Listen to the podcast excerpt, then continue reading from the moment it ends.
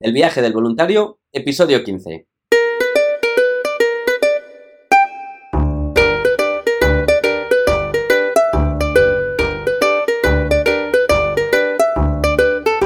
Hola, muy buenos días, bienvenidos una semana más al podcast donde vamos a hablar sobre el turismo responsable, experiencias de voluntariado, los tipos de programa, diferentes países y todos, todos los consejos necesarios para preparar tu viaje solidario. Hoy, sábado 2 de febrero de 2019, que seguimos aquí en el país de Tailandia. Recordar, como os dije, que iba a estar tres semanas, ya queda poquito para volver a Valencia. Pero bueno, aquí seguimos verificando programas de los cuales ya el podcast de la semana que viene, recordar que vamos a hablar sobre todo el tema de, de los puntos, la cultura, el viaje de voluntariado a Tailandia, viaje de mochilero también, todo lo que tiene que ver con Tailandia. Pero hoy vamos a hablar de qué meter en la maleta, cómo preparar un viaje, cómo buscarlo, qué, medios de transporte vamos a coger allá donde vamos. Todo eso veréis que es súper interesante, truquitos y consejos para hacer el viaje más llevadero y que luego esté todo más controlado. Pero antes de todo, como siempre, voluntarios, www.adventurevolunteer.org es una ONGD para realizar voluntariado internacional, si estás estudiando y quieres realizar las prácticas universitarias, cualquier tipo de turismo ético responsable, viajes medioambientales, echar un vistazo a la web, hay bastantes cosas, todos han sido verificados, así que el que os encaje me decís, yo os lo cuento como es, os animo porque la verdad es que cambian un poquito la forma de ver el mundo. Así que bueno, ahora sí, vamos a empezar con los trucos y consejos de este sábado del viaje del voluntario. ¿Cómo me planteo los viajes de mi voluntariado? Pues según a qué país vayas y según eh, cómo, ¿no? En principio, como ya lo sabemos, todos vamos a ir en avión. Yo siempre recuerdo, y con todo respeto a todos los que me estéis escuchando de Latinoamérica, porque no creo que me estén escuchando de, de Estados Unidos o de, o de Europa, pero siempre enfoco un poco el voluntariado a España, ya que el 90% de los voluntarios son españoles, por eso lo voy a enfocar un poquito desde España. Entonces, si salimos desde España, siempre vamos a salir en un avión para, para cualquier país de, los que se suelen hacer voluntariado. Y todos, prácticamente todos, son eh, con ropa de calor, excepto los de quizás en Cuzco, en Perú hace frío en algunas épocas y también en Nepal.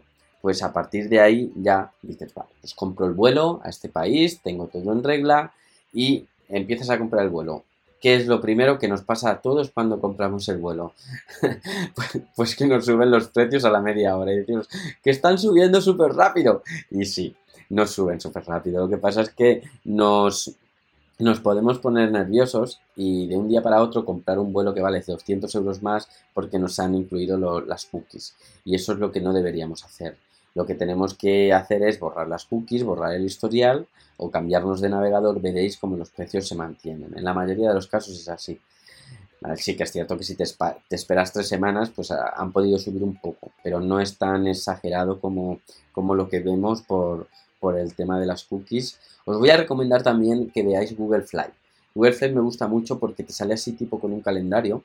Eh, antes no lo conocía, antes siempre usa Sky Scanner, pero con Google Fly pues como que me aclaro muy bien, te lo pone todo, te dice las compañías con las que vas a volar y luego tú ya eh, con las mismas fechas y las mismas y la misma compañía te metes a la aerolínea directa y no solo es un poquito más barato, sino que además siempre vas a estar contratando con una aerolínea y eso es muy importante porque luego si pasa cualquier cosa siempre va a ser más directo que haya un Dreams o un Sky Scanner detrás porque siempre vas a contactar con la aerolínea, con las chicas del mostrador que son las mismas de la web donde has comprado el vuelo.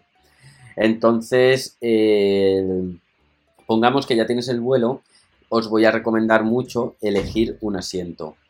¿Por qué elegir un asiento y siempre delante? pues por varias razones. A mí, personalmente, es por las turbulencias. No sé cuántos aviones cojo al año y me sigue dando un montón de miedo cada vez que empieza a temblar.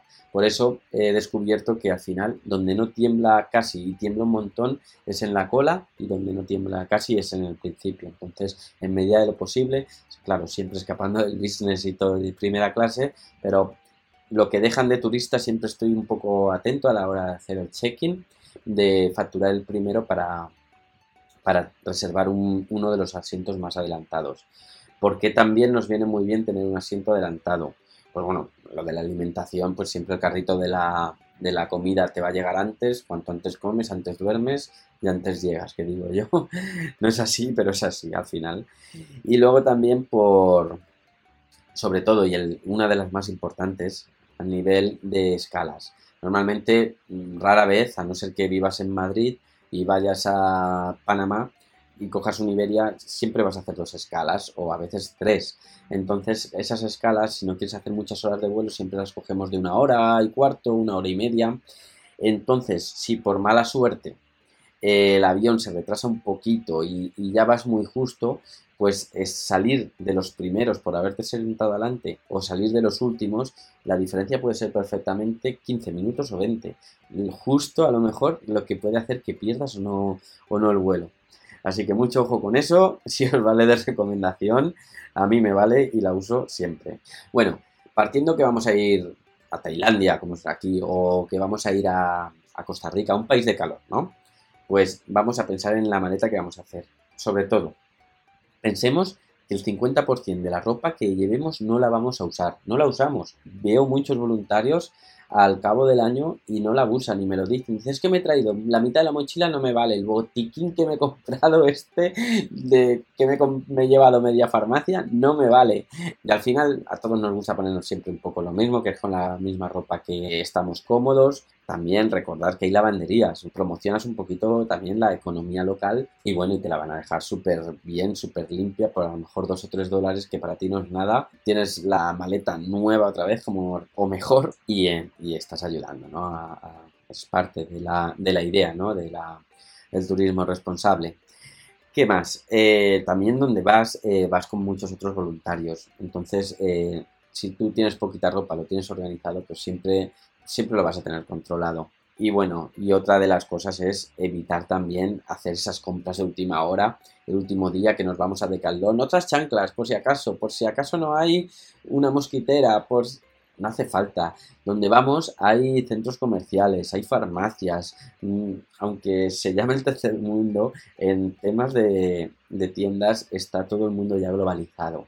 Y va a ser más barato además y de buena calidad. Entonces Ojo, a no ser que tengas que usar una medicina en concreto que te ha recetado el médico, que la tienes, entonces sí, por supuesto. Pero si lo llevas por llevar por si acaso tiritas, ibuprofeno, tranquilo, eh, lo venden en todos los sitios. Entonces es, es bueno reducir sobre todo el espacio de la maleta. Una de las cosas muy curiosas también, eh, un truco a lo mejor si quieres, es eh, dividir el tipo de ropa en unas especies de fundas de plástico que la mantiene más planchada, evitas también, según se va poniendo sucia, que se mezclen los olores. Entonces sacas una fundita de plástico que igual tienes dos o tres prendas, en otra tienes toda la ropa interior, entonces tienes la mochila un poco por bloques, igual tienes cinco bloques de, bolsitas de plástico transparente con su botoncito, con su cremallera y, y ahí está totalmente independiente. Eso está muy bien, yo lo practico y desde que lo practico la verdad es que evitas que la ropa sucia se mezcle con la limpia, lo típico, la bolsa de plástico colgando, lo otro. Muy interesante, ¿eh? De verdad. Bueno, el día de antes de volar. A todos nos pasa que el día de antes de volar tenemos, pues es, nervios, es normal, es como cuando éramos pequeños y irnos de, de, excursión, pues esto es un poco lo mismo, al final no vamos de excursión, aunque sea al otro lado del mundo.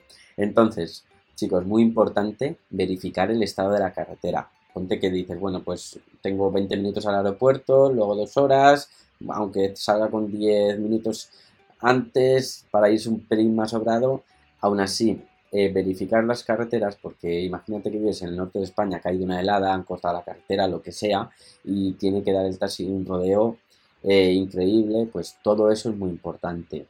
Luego también ver que no has recibido ningún email de la compañía no suele pasar, y menos el último día, pero ojo, si eres de los que no miras mucho el correo, interesantísimo ver que no has recibido un email de que, te, que va a salir 24 horas más tarde por lo que sea, o hay un overbooking o lo que sea. Luego, si vives solo, eh, a mí me pasaba mucho que tenía que poner muchos despertadores el, el analógico, el digital, el del móvil, pues eso, eh, no te duermas. Entonces, quizás dices, no, yo con el del móvil tengo bastante y se te ha olvidado por lo que sea dejarlo cargando, o se va la luz por la noche, o tienes el localizador puesto y te consume demasiado y se te apaga, lo que sea, te puede fastidiar el viaje, porque claro, normalmente con los nervios, como no te puedes dormir, cuando te duermes es súper tarde y luego tienes el mejor sueño cuando te suena el despertador, a todos nos ha pasado. Así que chicos, despertarse con tiempo de sobra. Ah, y otra cosa muy importante, quien te vaya a llevar al aeropuerto, pues bueno, si es un familiar no hay problema, pero si es si es un taxista, pues que sea una empresa seria, que sepas que si le dices a las 5 de la mañana en la puerta de casa, que esté, que no tengas ese miedo, esos nervios de, pensar, ¿llegará? ¿No llegará? Así que a todos nos ha pasado un poco, ¿verdad? Bueno, eh, una vez en el aeropuerto, eh, razones para facturar o no facturar. Bueno, si hemos hecho los deberes, si hemos hecho una maletita pequeña porque estamos hablando que vamos a ir a un país de calor, nos dejamos Cuzco y, Nepal para otra ocasión, entonces no vamos a facturar, os lo recomiendo y por muchísimas razones. Mira, una, eh, por ejemplo, me está pasando ahora aquí, los aviones domésticos. Los aviones domésticos son súper baratos. Domésticos quiere decir internos del país, como como si solo volaran en España, de Vigo a Valencia, un, Ryanair, pero que solo fuera de España. Pues aquí en, Asia o en, Latinoamérica o en India suele haber muchas compañías que vuelan solo interno, ¿no? Aeropuertos domésticos, que se dice que no pasas ni siquiera por controles. Son súper baratos, igual vuelas por 30 euros, 20 euros, vale la pena a veces más que ir en autobús. Pero eso sí, son súper baratos si llevas la de mano solo. Por ejemplo, ya es una mochila donde tienes el, la tablet y el cargador y tu móvil y la cartera y el pasaporte, una riñonera, una mochila o algo, y luego la de mano, y la de mano que no pese más de 7-8 kilos. Así sí, así sí que sale barato. ¿Y por qué te va a interesar esto también? Pues porque de tu proyecto, si es por ejemplo medioambiental, pues para acceder a él quizás tengas que coger un autobús donde ya la gente va apretada eh, luego tengas que coger una lancha o tengas que andar durante cinco minutos por un, por un camino ya de medio barro, medio... Claro, imagínate, ahí donde están las tortugas marinas hay que ir en bote, luego pasar por un paseo, un sendero. Claro, es que si no, no llegarían también, ¿no? Luego también, eh, para que la mochila reduzca, eh, como también quieres llevar ropa larga por si sales porque por lo que sea, pues póntela encima claro, así no la metes, no te ocupa, tienes, bueno, una por porque ocupa menos y otra por el frío, porque en todos los la usas esa ropa para los medios de transporte, sobre todo para el avión o autobuses locales y sabes que tienes tu pues tu chaqueta, tu pantalón largo, tu zapato cerrado, tus zapatillas, ¿vale? Eso está muy muy interesante. Otra de las razones por no facturar, pues evitarás unas grandes colas en migración, porque tú sabes el primero coges tu, o sea, pasas el control, te cuñan el, la entrada al país y ya. De la otra manera, espera la maleta. Como esperas la maleta, luego eh, también tienes más cola en lo otro y en lo de pasar por el escáner. Al final te tiras tres cuartos de hora, 40 minutos, cuando podrías salir en 10 minutos porque bastante tienes con las horas de, del vuelo, ¿no? Bueno, muy importantísimo también y está súper importante. No, a ver, no es importante porque no deberá pasar nunca, pero todos hemos tenido ese miedo, ¿no? Imagínate que vas a Colombia, Tailandia, cualquier cosa, dices, madre mía, eh, mi maleta no la controlo, a ver si me echan algo. Si tú la tienes todo el rato contigo, sabes que la llevas tú y tú sabes lo que llevas dentro, entonces estás tranquilísimo, no tienes ningún miedo ni nada. ¿Qué más? Bueno, pues eso, que lo dicho, no hay que dormirse en los aeropuertos, si tienes, si no facturas mejor, y, pero sobre todo recordar que en los aeropuertos el tiempo pasa volando, nunca mejor dicho, pero sí pasa rapidísimo. Lo de decir, jolín, es que ponen dos horas antes, hay que estar allí, no nos sobra tiempo, no sobra nada de tiempo, os lo digo. Eh, lo mejor es no entretenerse en tiendas, entrar, entrar directo y ya.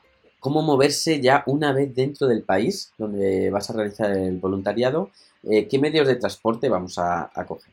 Si vas a conducir, en los países del mundo, ya hablaremos sobre eso, pero si vas a conducir, eh, lo mejor es sacarte el carnet internacional.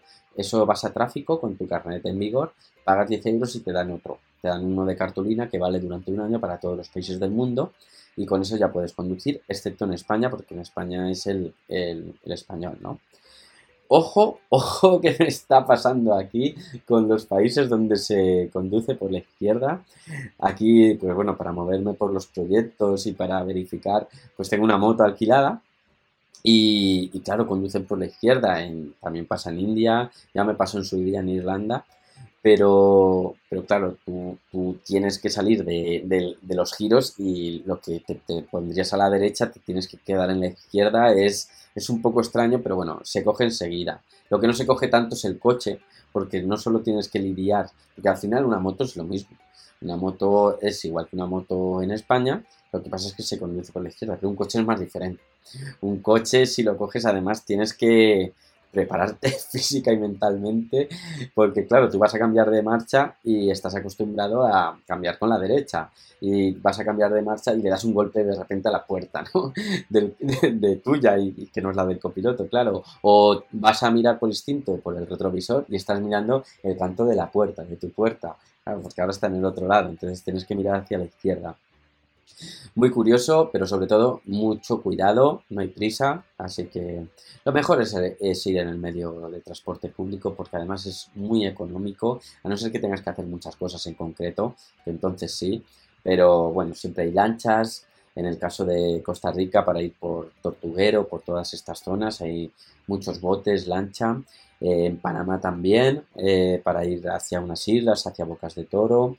Eh, Tailandia hay mucha lancha, pero en Tailandia sí que recomiendo alquilar una moto porque son súper económicas, son 150 bahts, que estamos hablando de, de 4 euros y te piden eh, a lo mejor 70 euros de fianza, pues si la rompieras la moto, pero en principio, si sabes ir en moto, te interesa. Otra cosa que es muy bonita, aunque hay que tener ojo, es muy bueno para el mochilero o para el viajero o para el voluntario. Los trenes camas se usa muchísimo y la verdad es que son súper cómodos. Eso sí, yo siempre compro una cadena, la recomiendo, sobre todo no para Tailandia, pero para India más. Según en la clase que vayas, una cadena y un candado para atar la mochila debajo de, la, de tu cama en el tren metes la documentación abajo, entonces si alguien te la quiere tocar o algo cuando estás durmiendo, pues de que te quiera sacar el dinero y la documentación, ya te has despertado seguro. Pero eso, es muy importante el conocer antes dónde vas a ir. Normalmente siempre podrás comprar un ticket a última hora de avión, de estos domésticos que hablamos, de tren o de autobús. Siempre se suele pagar en el momento todo, o sea que por eso no os preocupéis, no reservéis con antelación, lo importante es ir ligero de ropa, porque entre otras cosas estamos hablando siempre de viajes responsables. Empecemos por eso, ¿no? Por ese desapego, ¿no? De lo material, no nos hace falta tanto. Tampoco vas a ir con, con una muda todo el día, pero con una mochilita de 8 kilos vamos más que bien. Y notas que para un voluntariado de dos semanas, maletas increíblemente grandes, lo mejor es aprender a funcionar uno con lo que va a necesitar. Y ya no solo en ropa, sino con todo en la vida. Así que nada, nos vemos el próximo sábado, ¿vale? Con estos tres últimos sábados que hemos hecho aquí en Tailandia, pues en el último ya hablamos sobre los programas. Y bueno, recordar que si tenéis cualquier tipo de propuesta, pregunta de todo esto que estoy hablando, si queréis que maticemos más sobre un tema, cualquier cosa, una propuesta, pues a www.adventurevolunteer.org barra consultas o directamente un correo a sergio.adventurevolunteer.org y ya cualquier cosa yo con mucho gusto, la verdad, la proponemos, la hacemos, la consulta que tengáis, ¿vale? Y ya, si os ha parecido interesante, si os ha servido de algo esto, pues me podéis poner un me gusta en iVoox, en Spotify, Google Podcast, iTunes, yo os lo agradeceré un montón. Así que nada, chicos, nos vemos el próximo sábado, como he dicho. Os deseo un feliz sábado, un bonito domingo y hasta la próxima semana.